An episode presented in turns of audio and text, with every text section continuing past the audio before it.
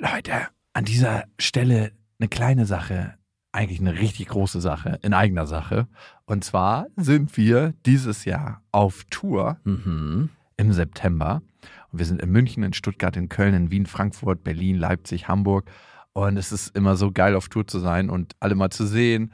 Die Tour heißt Zu hart für den Podcast. Und das ist auch Ich bin Programm. gespannt, was da richtig hart sein wird. Ja, also es wird viel Interaktion geben, es wird viel zum Lachen geben und die Tour oder das, was dort passiert, entsteht gemeinsam mit euch und ich finde, das ist auch die Magie. Das heißt, bei jedem Tourstop ist es irgendwie anders und Mhm. neu für uns, neu für euch und für uns ist es auf jeden Fall immer sehr, sehr magisch. Also sichert euch jetzt schon die Karten München, Stuttgart, Köln, Wien, Frankfurt, Berlin, Leipzig, Hamburg. Ab jetzt 10% härter und Tickets gibt's ab jetzt auf bestefreundinnen.de und in den Shownotes. Und bevor es losgeht, ein kleiner Gruß von unserem Sponsor. Und das ist diese Woche GigaTV von Vodafone. Für mich ist wichtig, dass man sehr achtsam mit Medienkonsum ist. Und dann finde ich immer lieber was Besonderes und wenig als ganz, ganz viel, unendlich viel. Ja. Und da finde ich es GigaTV sehr geil. Die haben Kids-Inhalte, sehr, sehr coole Filme im Bereich Familienunterhaltung für die Kinder, aber auch, wenn man selber sagt, man geht heute Abend nicht ins Kino, aus welchen Gründen auch immer, gibt es dort ausgewählte Kinofilme zum Kinostart. Und das finde ich ist das Besondere, dass man halt von zu Hause halt die Blockbuster gucken kann, die man sonst im Kino gucken würde. Wie sehr wünsche ich es mir, wenn ich im Kino bin, eigentlich danach auf meiner Couch zu liegen. Also Ja. es ist so ein bisschen, das Gefühl im Kino zu sein ist ganz gut, aber das Gefühl danach wünsche ich mir eigentlich auf meiner Couch zu liegen und mittlerweile sind die Fernseher so groß, dass man dann einfach zu Hause liegen bleiben kann. Und das Popcorn schmeckt eigentlich auch viel besser. Wenn man es zu Hause macht, ist das so? Ja, ich finde schon, wenn man es selber macht. Also man weiß auf jeden Fall, dass es nicht so lange in diesem Popcorn-Gerät drin war, Genau. sondern man hat es frisch und das stimmt. Ja, es gibt viele Gründe, zu Hause zu bleiben und dort Filme zu gucken. Einer davon ist GigaTV von Vodafone. Das heißt also, ihr findet auf Vodafone Giga TV kostenlose Kids-Inhalte, unter anderem Boomerang HD, Cartoon Network HD, aber auch ausgewählte Filme, die zeitgleich zum Kinostart gestreamt werden, unter anderem Der Unsichtbare oder Emma oder für die ganze Familie reduzierte Familienfilme ab 99 Cent und da ist zum Beispiel dabei Ice Age, Stuart Little oder auch, was meine Tochter liebt, Bibi und Tina. Mehr Infos zu Vodafone Giga TV findet ihr auf vodafone.de slash streamingtv oder unter der Hotline 0800 724 2575. Eins, zwei, drei. Ich habe, ich habe lieb.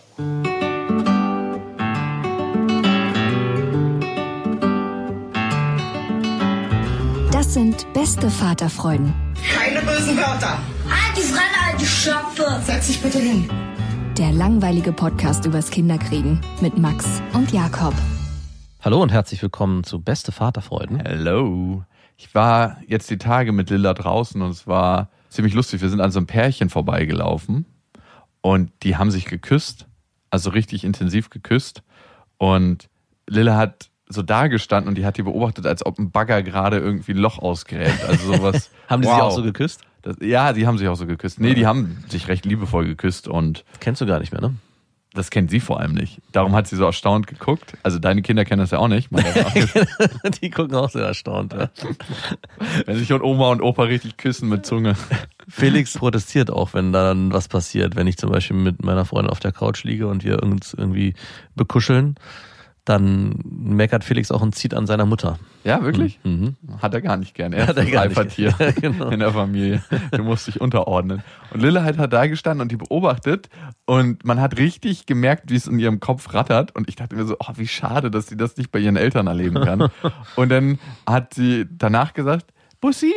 Und hat mich gefragt, ob ich einen Bussi haben will und hat mir dann einen Bussi auf die Wange gegeben. Oh, das ist ja niedlich. Ne? Die Folge soll heißen Risikokinder.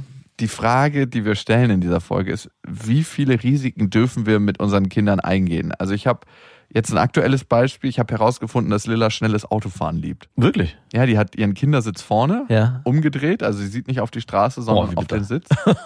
Vorne und umgedreht. Ist der Airbag aus oder an? Das Auto hat kein Airbag. Noch besser. Ist ein altes Auto, das hat kein Airbag, ist ein Oldtimer. Wir sind so durch die Straßen gefahren und auf einmal habe ich gemerkt, wie sie immer lacht, wenn wir um die Kurven fahren. Mhm.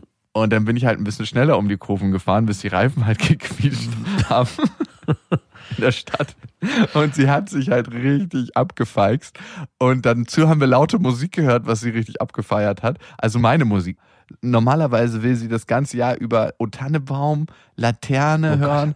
Also diese ganzen saisonalen Songs will sie eigentlich immer laut im Auto hören und wir singen dann immer Laterne. Haben wir natürlich schon Hunde oder Bruder Jakob. Das sind so die ganzen Klassiker. Ich weiß auch nicht, wann wir da mal falsch abgebogen sind musikalisch. Aber jetzt haben wir so ein bisschen meine Musik gehört und angefangen, meine Musik zu hören und ich glaube, Was sie ist das? Ähm, Schlager wahrscheinlich? ja, genau, Schlager. Die ganzen Klassiker, die goldenen 90er der Schlager und die 2000er. Die- Als Schlager wirklich noch nicht Kokain durchseucht waren, sondern wirklich einfach Gutmenschenmusik mit guter Laune, die anderen Menschen einfach nur Gutes wollen und nicht ihr Geld. Mhm. Genau, das ist meine Musik. Und wenn wir denn diese Schlager laut hören im Auto und ich mitsinge, merkt sie einfach, wir haben tatsächlich Jamie T gehört, ich glaube, ein altes Album aus 2009. Und ich habe so laut mitgesungen und dann hat man gemerkt, dass sich, glaube ich, meine Stimmung von Freiheit und von wie ich gerne Auto fahre auf sie überträgt und sie auch Spaß hatte. Und ich habe mich wiedergefunden, wie wir halt mit quietschenden Reifen und Ampelraces durch die Stadt sind und sie halt total die gute Zeit hatte und ich auch. Und ich dachte mir das erste Mal so, wow, so ist es mit seinem Kind was zu erleben, was man selber als geil wahrnimmt. Ja. Hm. Und das war ein total schönes Erlebnis. Und auf der anderen Seite dachte ich mir, wie sicher ist es, mit seinem Kind mit quietschenden Reifen durch die Stadt zu fahren? Und musste an meinen Vater denken, der das dann dauernd gemacht hat. Wie, in welcher Situation haben denn die Reifen gequietscht? An der Ampel oder? Nee, das ist zu assi. In den Kurven nur. Aber in den Kurven ist es auch weitaus gefährlicher. Natürlich. Ich, weiß, ich kann mich nicht dran erinnern, wann das letzte Mal bei mir die Reifen gequietscht Wirklich haben mit den? Kurven. Nee. Besonders wenn du Handbremse ein bisschen auf Anschlag äh, ziehst. oder beschleunigst in der Kurve, dass es ein Hecktriebler, dass das Heck so ausschlägt. So, auf was für Straßen bist du da unterwegs? Autobahn Ja, oder? auf öffentlichen. Ah, mit quietschenden Reifen auf einer Autobahn fahren, ey, was, wie viel PS soll das Auto das haben? gerade 600? richtig- Ja, ich Alter, mit 200 noch so quietschenden Reifen bei der Beschleunigung. Ich glaube, ich bin gerade ein bisschen bist- überdimensioniert unterwegs. du bist auf jeden Fall ein Autoexperte, das merkt man. Nee, Das heißt, du wärst auch im Winter jemand, der mit angezogener Handbremse über vereiste Straßen schlittern würde mit seiner Tochter im Auto. das ist eine gewagte These, nein. Also nicht auf öffentlichen Straßen, auf dem Parkplatz schon wahrscheinlich. Okay. Also nicht mal die Kurve, die ist zu eng, aber die wird auf jeden Fall besser genommen mit einer Handbremsen. Ich hab's ja leider schon mal gemacht, aber da sind beide Achsen gebrochen bei dem Auto. Weil ich bin so geslidet. Und dann ist das Auto halt richtig ausgebrochen und gegen Bordstein und beide Achsen sind sofort gebrochen. Schön. Also, das war nicht so angenehm. Aber das würde ich jetzt mit meiner Tochter nicht machen. Ich habe aus der Vergangenheit gelernt. Ich bin ja auch gar kein Raser eigentlich. Ich bin jemand, der extrem normal und gemütlich fährt. Also überhaupt kein Autoproll. Aber sobald deine Tochter im Auto sitzt, wirst du zum richtigen Autoproll. Nein, das hatte sich so ergeben. 70 km/h in der Stadt und 50 in der 30er. Ich habe nicht gesagt, dass ich das Tempolimit überschritten habe. Ich genau. nur gesagt, ich dass bin ich ganz schnell 50 gefahren. bin unglaublich schnell 50 gefahren. Und jetzt ist die Frage, ist das in Ordnung? Also ich bin mit meinem Sohn jetzt am Wochenende auch unterwegs gewesen mit dem Fahrrad und habe mich entschieden, Öko-Variante. bin nicht mit quietschenden Reifen durch die Kurve gefahren, aber habe mich dann auch entschieden, als ich so einen Waldweg entdeckt habe, ach warum eigentlich nicht? Er sitzt halt hinten in seinem Wackelsitz drinne. Ich frage mich halt auch immer, inwieweit An dieser Stelle einen kleinen Gruß von unserem Sponsor. Nein. Und der Weg wurde halt immer unwegsamer und gefährlicher auch. Also es gab auch immer mehr Steigungen und mehr Gefälle. Komischerweise hat er beim Runterfahren gejubelt und sobald es bergauf ging und ich mich da richtig anstrengen musste, hat er gesagt, nein, Papa, nein. Also er wollte dann da nicht lang. Ich habe mich da auch gefragt, ob es irgendwie Ein gerade, Leben, was nur bergab geht, wie geht das? wenn es so wackelig wird und er halt so durchgeschüttelt wird, ob das eigentlich zu riskant ist. Und gerade auch wenn es so Feldwege sind, die nicht sicher sind, wo man eigentlich schon jedes Mal Gefahr läuft, irgendwie einzusinken und umzufallen. Und es ist auch einmal fast passiert. Aber auf der anderen Seite ist es, glaube ich, auch so ein bisschen der Nervenkitzel, der das dann auch ausmacht. Im Wald haben wir so einen alten Jägerturm gefunden, der schon ziemlich marode war, haben uns aber trotzdem entschieden, dort hochzuklettern und oben Du hast ihn vorgeschickt, weil du Ja, wusstest, ich habe ihn er vorgeschickt. kann erst mal testen, ob die Balken morsch sind. Sein Gewicht ist noch geringer. Aber ich habe dann für mich entschieden, das ist eigentlich das Abenteuer, was ich auch immer erleben wollte, was ich selber machen will. Also wenn ich darauf Lust habe und das eigentlich noch eingrenzbar ist, dass das Kind jetzt nicht in ein großes Risiko gebracht wird. Ich meine, klar, wenn wir da hinfallen würden, wäre es nicht schön, aber da würde es vielleicht ein paar Blessuren geben. Von dem Turm sind wir jetzt auch nicht runtergefallen, der ist auch nicht eingebrochen unter uns, der wird erst bei dem nächsten Vater einbrechen. Und ich glaube, man kann das Risiko schon bis zu einem gewissen Punkt gehen, wenn man immer noch sich bewusst ist, dass die Handlungen ja im gewissen Rahmen stehen. Also dass man nicht jetzt zum Beispiel mit seinem Kind auf dem Rücken geschnallt mit dem BMX einen Überschlag probiert. Ich glaube, da hört es dann irgendwann auf. Es gibt übrigens, hat uns auch jemand geschickt bei Instagram, einen Vater, der sein Kind in ganz gefährliche Situationen rein, Photoshop richtig gut gemacht. Ja, kenne ich. Und erzeugt dadurch den ein oder anderen Shitstorm. Ja. Wo ist die Grenze, ist die Frage, ne? Also das ist meine Frage, die ich mir immer wieder bei Lilla stelle, weil sie mag so ein paar Sachen total gerne, zum Beispiel hohes Trampolinspringen mit mir zusammen. Ich Mhm. habe sie dann an den Händen und wir springen dann relativ hoch. Und ich, ich weiß natürlich, dass die Stauchung für ihren kleinen Körper recht hoch ist. Ja. Ist das dann auch okay oder sie will immer geschmissen werden und sie will vor allem extrem hoch geschmissen werden? Und in so einer Altbauwohnung, was bei dir ja nicht möglich ist, kannst du sie extrem hochschmeißen. Ja. Also so viel wie du Kraft hast, kannst du sie hochpfeffern. Ne? Krass. Und das mag sie total. Aber ich erziehe sie damit wahrscheinlich auch immer mehr zum Adrenalin-Junkie, weil sie alle Erlebnisse mit Nervenkitzel, mit ihrem Papa und vielleicht auch mit einem Gefühl von Heimat verbindet und das dann später sucht. Also mache ich mir Vorwürfe, wenn sie später mal stirbt bei einem Fallschirmsprung, wo ihr Fallschirm nicht aufgeht, weil ich diesen Weg in ihrer Kindheit gesetzt habe? Also ich glaube jetzt in der Phase, in der deine Tochter und auch mein Sohn ist, die sind ja noch weitaus jünger als jetzt zum Beispiel Marie, die mit viereinhalb ganz andere Ängste hat, ist es so, dass sich das ganze Vertrauen auf den Vater in dem Moment stützt und dadurch auch der Nervenkitzel kommt. Und ich habe es bei meiner Tochter erlebt. Irgendwann ändert sich das dann, wenn das Kind merkt, ich muss mich auf mich selbst verlassen. Also gerade auch bei Risikosachen wie eine besonders hohe Rutsche runterrutschen oder ein Trampolin springen oder dass dann was anderes einsetzt, also dass das Kind selber seine eigenen Grenzen wahrnehmen muss. Jetzt sind die Grenzen ja sehr verschwommen. Du definierst die, ich definiere dich und sage, yo, du sitzt jetzt in einem Fahrersitz und wir fahren und es ist lustig. Und wenn man dann stürzt, dann wird dann wahrscheinlich am Ende geweint und Papa ist schuld. Solange aber das Vertrauen zu Papa da ist, ist es eher der Vater, der das vorgibt und damit auch diesen eigenen Nervenkitzel, der ist in dem Kind zwar drin, aber das ist noch nicht der eigene Nervenkitzel. Ah, das weiß ich nicht. Das ist bei mir anders und bei Lilla, weil sie definiert ja ganz oft, was sie möchte und was nicht. Also mit dem Schmeißen, ich sag doch nicht jedes Mal, ey, ich möchte dich gerne schmeißen, weil das A, Ja. sich anstrengend ist und das andere, wenn sie eine hohe Rutsche runterrutschen möchte und das war letztens wieder der Fall, so eine riesengroße Rutsche und sie meinte, sie möchte die runterrutschen alleine und ich so, lass uns die erstmal ein paar Mal zusammenrutschen, dann sind wir ein paar Mal zusammengerutscht. Und dann meinte sie immer noch, sie will die alleine rutschen, hat sie gemacht. Und das war so eine Huggelrutsche und beim zweiten Huggel hatte sie sich verselbstständigt, so hoch.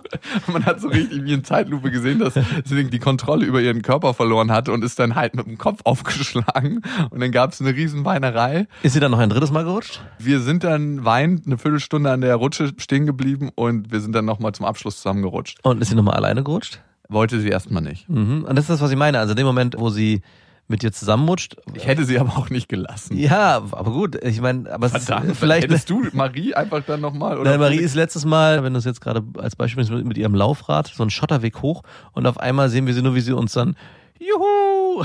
Schotterweg runterrodelt und ich sehe nur, wie das auf einmal das Lenkrad anfängt zu schlackern, weil sie anscheinend Kontrolle darüber bringen wollen. Es wurde immer schlimmer und auf einmal ist sie richtig schön mit beiden Händen den Kies lang gerutscht und hat danach natürlich tierisch geheult. Mein erster Impuls war, sich so, Siehst du? sie sofort wieder aufs Fahrrad zu setzen und nochmal den Berg runterfahren zu lassen.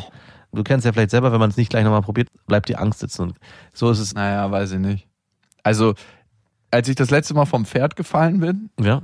da hat mir jemand nicht gesagt, dass das Pferd ein Hufproblem hat und ich habe gefragt, ob ich das mal reiten darf. Mhm. Dann hatte ich mich halt draufgeschwungen ohne Sattel, relativ vorsichtig, weil wenn du auf Pferde, gerade wenn die keinen Sattel haben, einfach so raufsteigst, dann sträuben die sich ja in den meisten Ja. Fällen. Also kommt natürlich auch mal ein bisschen auf das Pferd drauf an. Ich habe erst so einen Kontakt aufgebaut an alle Pferdefrauen, die sich jetzt aufregen. Ich habe erst Kontakt aufgebaut, bin dann rauf und die ersten fünf Sekunden war alles gut. Dann hat es halt tierisch angefangen zu buckeln, mich abgeworfen und sofort, ich war neben einem Zaun, ich bin mit dem Rücken auf den Zaun geflogen halt. Mhm. Ne? Also ganz knapp neben meiner Wirbelsäule ist dieser Zaun eingeschlagen. Und ich hatte nicht das Bedürfnis, mich direkt danach nochmal auf dieses Pferd zu Ja, und setzen. hast du jetzt Angst, wieder auf dem Pferd dich zu setzen? Nein. Nee, okay. Aber also ich kenne es vom Snowboarden zum Beispiel, dass man, wenn man nicht gleich nochmal zumindest kurz sich wieder aufs Brett stellt, dass dann so eine Angst im Körper bleibt. Und genauso ist jetzt eine extreme Situation. Also ich muss jetzt nicht nur mal den Kiesweg runterfahren, aber Von ganz oben mit Schwung. wenn jetzt ein Kind genau auf einer Straße fährt und dann einfach nur hinfällt und dann sagt, ja, dann eigentlich, hey, noch mal einmal kurz, also dass sie wieder Vertrauen in sich gewinnt, dass es halt nur ein kleines Versehen war. Aber nochmal zurück zu der Rutschengeschichte. Ich glaube schon, dass es in dem kleinen Alter bei den Kindern so ist, dass sie sich auf den Vater verlassen und demnach auch den Nervenkitzel, den sie erleben können, in das Vertrauen des Vaters setzen. Und irgendwann springt es dann um Also so ein kleines zweijähriges, halbjähriges Kind kann er noch nicht einschätzen, ist die Rutsche jetzt huppelig, ist sie schnell, ist sie langsam, sondern Rutsche, ich will rutschen, weil Rutschen habe ich im Kopf, macht Spaß. Und wenn sie dann rutscht und sich verletzt, hat sie danach im Kopf, Rutsche, egal wie groß, Rutsche tut weh, macht keinen Spaß. Daher kommt so mein Impuls, Moment, ich setze dich nochmal drauf, wir machen es nochmal gemeinsam. So einfach vorsichtig. funktioniert das Kindergehirn. Ich glaube in Teilen schon, ja. Okay, gut. Das ist ziemlich simpel gestrickt. Also auch beim Schwimmen, wenn da einmal die schlechte Erfahrung Wasser untertauchen bedeutet, ich krieg Wasser in die Augen und muss husten, ist beim nächsten Mal untertauchen gleich viel schwerer. Wenn man es vielleicht aber dann nochmal macht mit dem Kind oder versucht es zu motivieren, es nochmal zu machen und das dann lernt, ah, okay, guck mal, wenn ich es richtig mache, ist es gar nicht so schlimm, kennt sie beide Seiten. Aber nichtsdestotrotz glaube ich, dass es bei einem Kind irgendwann dazu kommt, denn dass der Nervenkitzel ja in einen selber entstehen muss. Also Marie sucht sich schon ganz genau aus, was mache ich und was mache ich nicht und hat nicht mehr dieses Urvertrauen in mich oder ihre Mutter, wenn die sagen, hey, das macht Spaß, lass mal zusammen hier den Berg runterrutschen, dann hast du den Nervenkitzel, den du dir auch wünschst.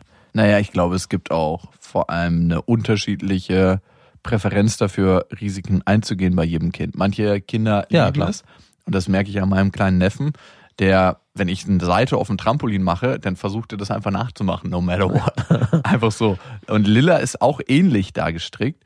Und meine Nichte ist da überhaupt nicht. Die braucht das nicht. Mhm. Und jedes Kind hat halt eine eigene Agenda da. Also Lilla war auch letztens im Park, da war so eine Mauer, die war bestimmt 2,50 Meter hoch und sie wollte da unbedingt runterspringen in meine Arme.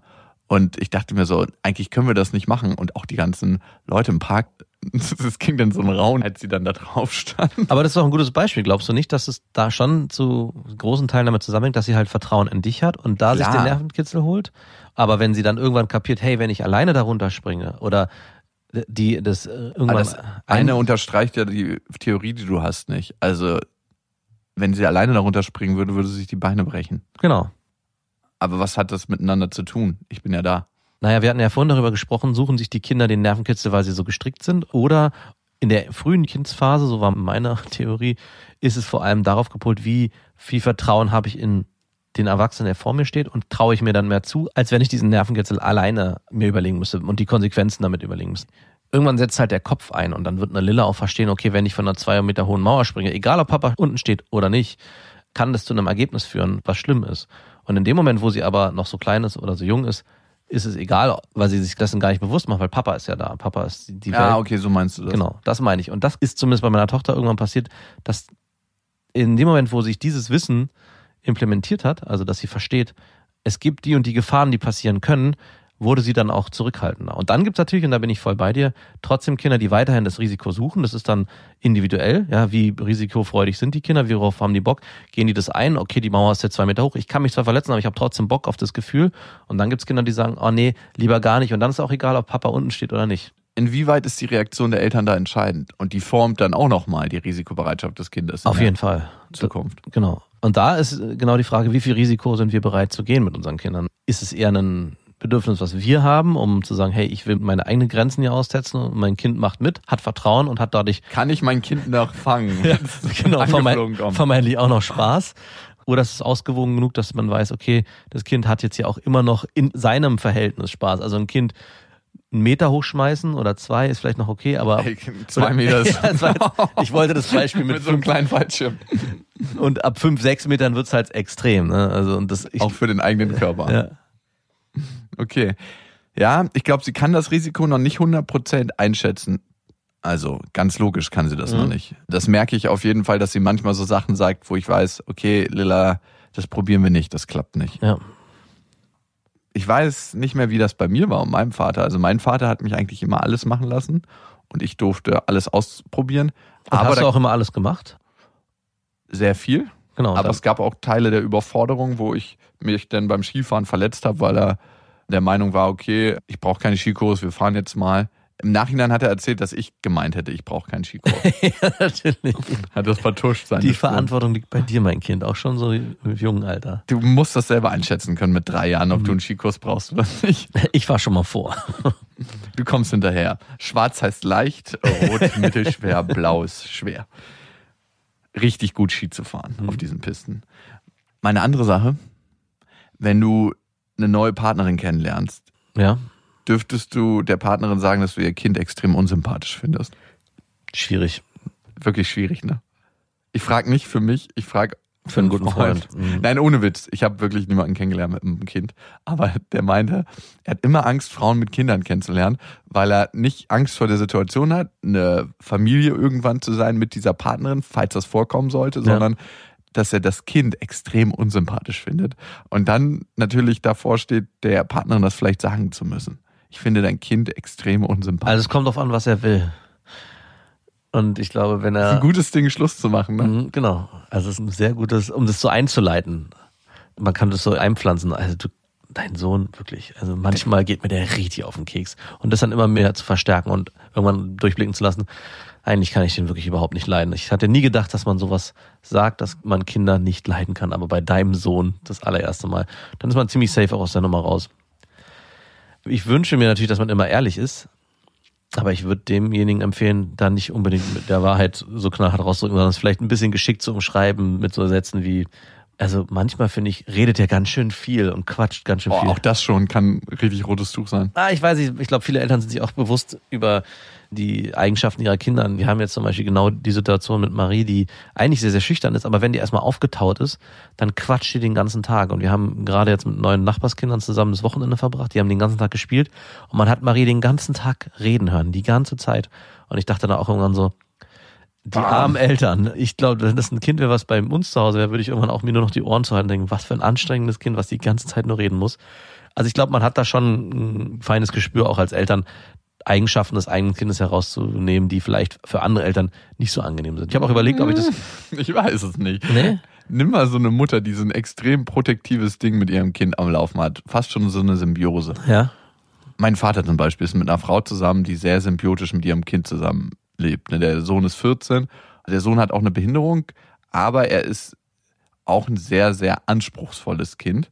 Ich drück's mal so aus. Ja, das wäre eine gute Variante Genau. deiner Partnerin. Und mein Vater sein. sagt immer, er ist sehr herausfordernd. Mhm, auch nicht. Aber schlecht. ich wüsste genau, wenn er einfach frei Schnauze sagen würde, würde er sagen, es ist ein fucking anstrengendes Kind. Ja. Ein richtig anstrengendes Kind. Und das ist auch eine Frage der Erziehung. Das ist keine Sache der Behinderung aus meiner Perspektive. Aber Mhm. ich habe ihn jetzt zu wenig kennengelernt. Ich habe jetzt auch keine psychologischen Tests mit ihm durchgeführt, dass er ein Stück weit grenzenlos ist und immer wieder Grenzen überschreitet und sich Sachen rausnimmt, wo ich mir denke, ey, merkst du dich noch, kleines Kind? Ja. Also jedes Kind braucht auch einen bestimmten Rahmen. Da frage ich mich, wäre es okay, wenn mein Vater seiner Freundin sagt, du, dein Sohn ist einfach ein extrem nerviges Kind. Ich glaube nicht, nein. Nein, Wenn er mit Und das ihr den würde nächsten. zu einem heftigen Streit führen. ja. Also Du hast einfach ein extrem nerviges Kind wenn er in den nächsten zwei Wochen nochmal mit ihr schlafen will, sollte er das nicht sagen. in den nächsten Jahren. Aber es ist nicht so einfach, ne? Die Erziehung anzusprechen, auch von anderen Eigenschaften, die die Eltern. Ich bin auch immer im Zwiespalt, weil in dem Moment, wo man das kritisiert, was der andere vielleicht nicht so macht, wie man es selber macht, ist man ja auch sofort in der Rolle, ist das, was man selber macht, der richtige Weg? Also Du machst das falsch. genau. Also das ist ja immer die Frage. Das Natürlich- ist das Persönlichste, was du angreifen kannst, die Erziehungsmethoden eines anderen Menschen. Also Ja. es gibt eigentlich nichts, was persönlicher Nee, ist. gibt's eigentlich, nee, gibt's eigentlich nichts. Nee. Also du kannst ihm sagen, du bist hässlich, du hast einen kleinen Penis, aber das tut lange nicht so weh, wenn du sagst, also irgendwie deine Kinder, ganz schön übel, was die da abziehen, wie schlecht die erzogen sind. Wow. Oder so genau so Sachen benennen. Man kann es ja auch so durch die Hintertür machen. Wie macht ihr das eigentlich? Ah, naja, wir machen das so und so. Wir machen das vor allem anders. Und wie man sieht bei unseren Kindern, guck, und bei euren Kindern, mhm. Da macht meine Ex-Freundin ein paar Sachen richtig gut. Lilla hustet zum Beispiel schon in die Armbeuge. Ja, hat sie auch schon einen Mundschutz? Trägt sie den morgen? ja, genau. Zieht sie ihren Puppenmundschutz aber an? sie ermahnt andere, falls sie nicht in die Armbeuge husten Ah. sollten, sagt sie, nicht. Und dann sagt sie, mach mal so. Und dann hustet sie so in die Armbeuge. Okay. Und mein Vater lacht über sie richtig, weil das ist natürlich komisch von so einem kleinen Menschen, wenn man von dem ermahnt wird. Aber das macht sie schon ganz lustig. Und natürlich, man merkt auch, wie hart das einen trifft, wenn die eigenen Erziehungsmethoden kritisiert werden. Klar. Im Gegenzug dazu, wie stolz man ist, wenn man gesagt bekommt, die ist aber gut erzogen oder Mhm. was auch immer. Das meiste muss ich davon auch meiner Ex-Freundin zuschreiben und nicht mir Mhm. von der guten Erziehung, von diesem Part. Also es geht nicht so wirklich auf mein Konto. Wer ist bei euch für die gute Erziehung zuständig? Eher du oder eher deine Ex, äh, deine aktuelle Freund schon. Meiner Freundin. Also wir machen alles gemeinsam und wir erleben den Alltag gemeinsam und alle Entscheidungen treffen wir auch gemeinsam, was die Erziehung angeht. Aber gerade das konsequente Durchziehen, da ist sie schon noch mal härter als ich. Ich gebe auch oft nach. Also gerade bei meinem Sohn, wenn der wieder seinen Rappel hat, er will unbedingt die Schlafanzughose nicht anziehen, sondern eine lange gelbe Strumpfhose, dann gebe ich dem nach und dass ihm diese scheiß lange Strumpfhose anzieht, ist mir doch egal.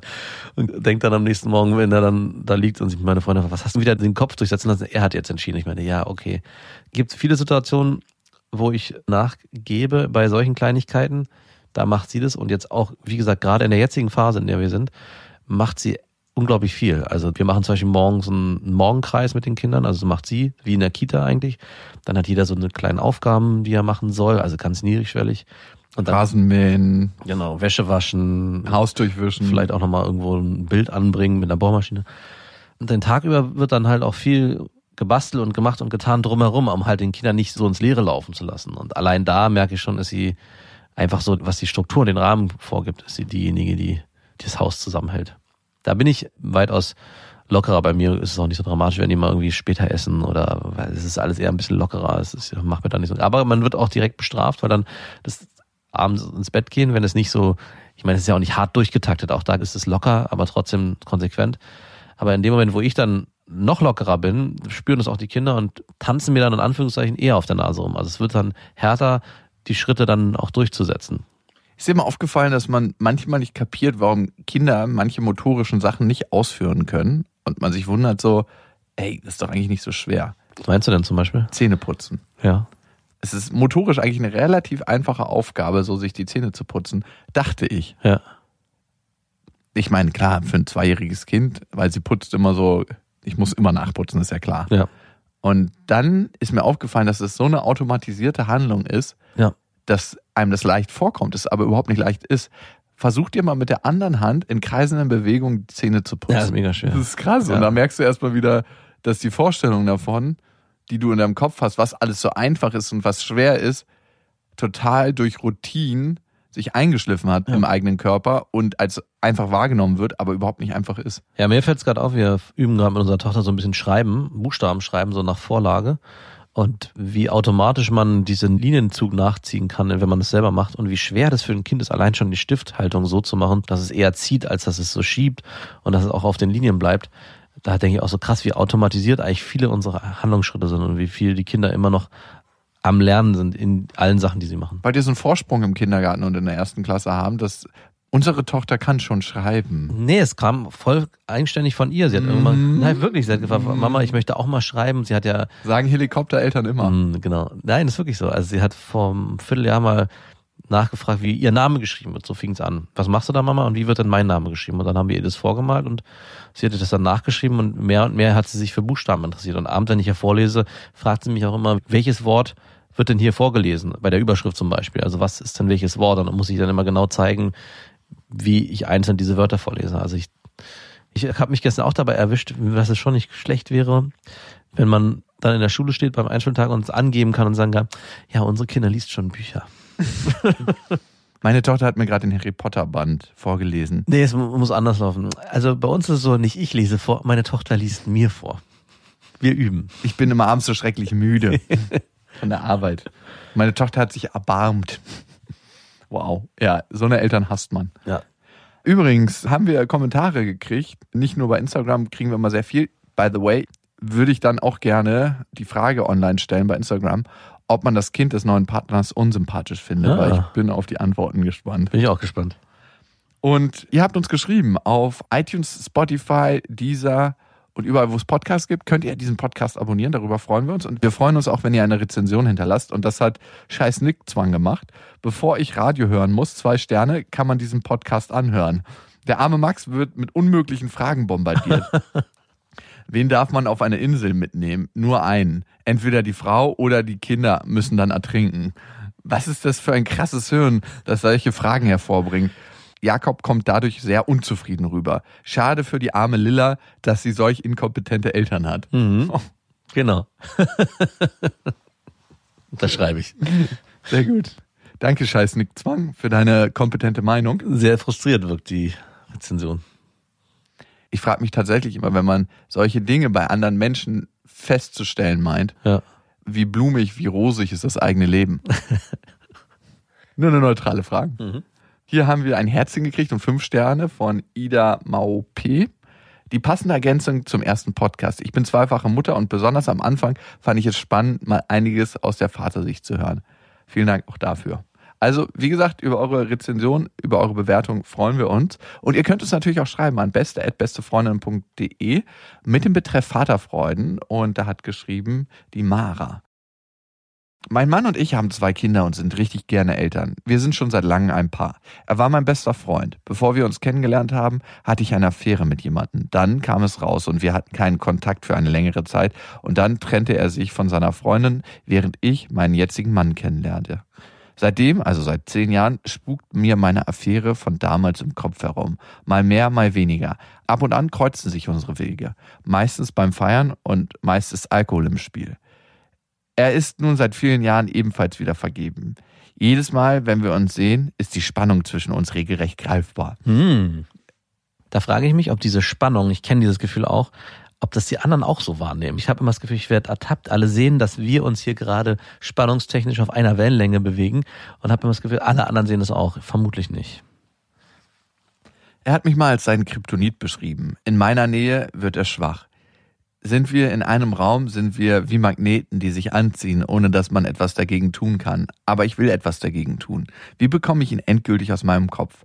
Meinen Mann zu verlassen ist für mich absolut keine Option. Ich kann mir überhaupt kein Leben mit dem anderen vorstellen. Was ich damit sagen will, ich liebe den anderen nicht, da bin ich mir sicher. Aber ich hänge trotzdem total an ihm. Gerade was sexuelle Fantasien angeht, ist er meine Nummer eins. Woran liegt das?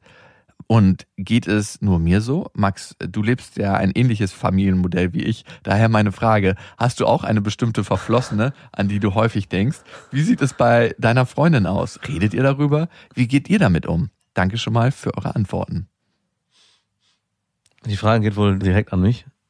Es gab bei mir im Leben auch eine Person, die einen sehr ähnlichen Effekt ausgelöst hat, wie du es beschreibst. Und ich glaube auch, wir haben auch von Kryptonit gesprochen so ein bisschen und auch von Magneten und das Band, das immer zwischen uns ist, egal ob wir mit 100 Leuten umgeben sind, es gibt immer ein Band, wir würden immer zueinander finden. Bei mir gab es den Vorteil, dass die sehr psychisch krank war, diese Frau. Also ich d- deswegen für mich irgendwann, ja, so hart es klingt, Den Vorteil. ja, es war kein Vorteil, aber für mich ist sie dadurch irgendwann aus dem Kopf verschwunden, weil ich dann doch irgendwann rational entscheiden konnte, das hätte sowieso keinen Sinn. In dem Moment, ich frage mich aber manchmal, wie es wohl gewesen wäre, wenn sie diese Eigenschaft nicht gehabt hätte. Zurzeit spielt sie in meinem Kopf keine Rolle mehr, schon länger nicht mehr. Und trotzdem gab es auch eine Phase, gerade in der Anfangszeit, als ich mit meiner Freundin zusammengekommen bin, die erste Zeit, wo man das vielleicht auch anzweifelt. Ist es das Richtige? Ist es die richtige Person, mit der man zusammenbleiben möchte? Werden diese Personen glorifiziert? Ich glaube, es wäre eine gute Idee, mit deinem Partner darüber zu sprechen, weil ich mir vorstellen könnte, dass auch diese Fantasie, diese Vorstellung und dieses Geheimnis, was da darum wabert, das alles nochmal potenzieren. Und wenn du das mit deinem Partner teilst, wird er wahrscheinlich erstmal enttäuscht sein und hinterfragen und auch mit dir darüber sprechen, vielleicht auch wütend sein. Und durch dieses Gespräch könnten sich auch diese ganzen Geheimnisse, die irgendwo in dir wabern und diese Vorstellung wieder lösen. Und es besteht die Möglichkeit, dass doch gar nicht alles so toll ist und alles nur ein Fantasieprodukt war. Oder die andere Variante, wirklich mit dem das zu probieren, mit dieser fremden Person und dann festzustellen, aber das ist die weitaus schwierigere, das ist doch nicht das Richtige. Oder festzustellen, es könnte doch das Richtige sein. Ein bisschen erinnert mich diese Mail an die Frau, die wir mal auch hatten bei uns im Beste Vaterfreuden, die schon seit Jahren mit ihrem Seelenverwandten sich weiterhin trifft, auch von dem schwanger geworden ist, dem aber nie gesagt hat, dass sie von ihm schwanger geworden ist, ihrem Lebenspartner auch nicht gesagt hat, dass sie schwanger von jemand anderem ist und das Kind bei ihrem Lebenspartner groß geworden ist. Also diese verrückte Konstellation könnte dann natürlich bei dir auch bestehen und macht das Leben wahrscheinlich um einiges spannender als eine ganz normale, langweilige Beziehung. In Brandenburg. Brandenburg. Brandenburg. Eins abschließend noch. Immer wenn wir so eine Mail bekommen, die in diese Richtung geht, finde ich das immer extrem spannend, dass es so viele Leute gibt, die anscheinend dieses Gefühl auch haben so und auch beschreiben, es gibt eine Person, die die in irgendeiner Form anzieht und sie nicht erklären können, woher das kommt. Und sie sagt jetzt sogar noch, dass sie die Person nicht liebt, sondern dass sie einfach nur eine Anziehung verspürt, die vor allem auch sexuell ist, aber auch durch einen Raum sich zieht und man nicht richtig beschreiben kann, woher das kommt. Und dieses Mysterium, ich hoffe, es wird nie geklärt, weil ich es auch irgendwie geil finde, dass es was gibt, was man nicht erklären kann, sondern was irgendwo im Raum wabert und man Dass es noch eine letzte Sache gibt, die man nicht eine erklären von kann. diesen ganzen vielen.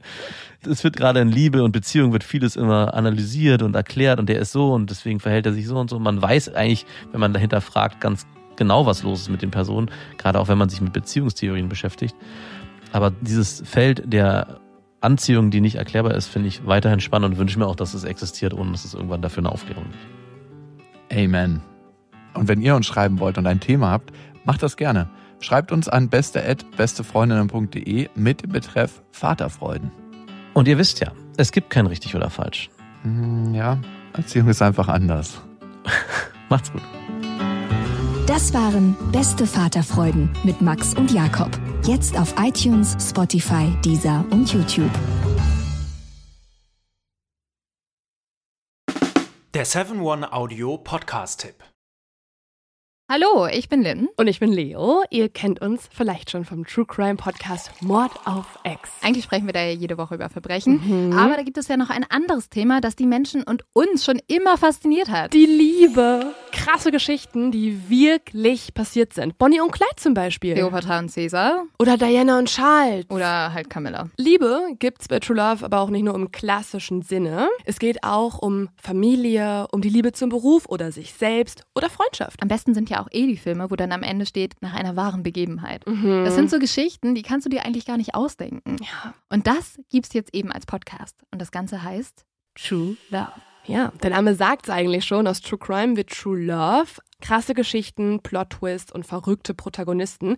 Es ist also in anderen Worten ein Podcast für alle, die True Crime hassen, aber auch für alle, die True Crime lieben. Macht euch bereit für ein neues Podcast-Genre, True Love. Oh, ich kann es gar nicht abwarten, euch die Geschichte zu erzählen von zum Beispiel dem Jungen, der nach seiner Mutter gesucht hat. Jahrelang, auch wenn ich wahrscheinlich dabei heulen werde. Oder die Geschichte von Sissy. Also der Film ist nichts dagegen. Ab dem 20. Oktober, überall wo es Podcasts gibt, True Love. Echte Geschichten, wahre Liebe. Voller Werbespruch, oder? Ja, aber es ist ja auch schön. Der Podcast macht ja glücklich. Ja, deswegen jetzt am besten direkt abonnieren.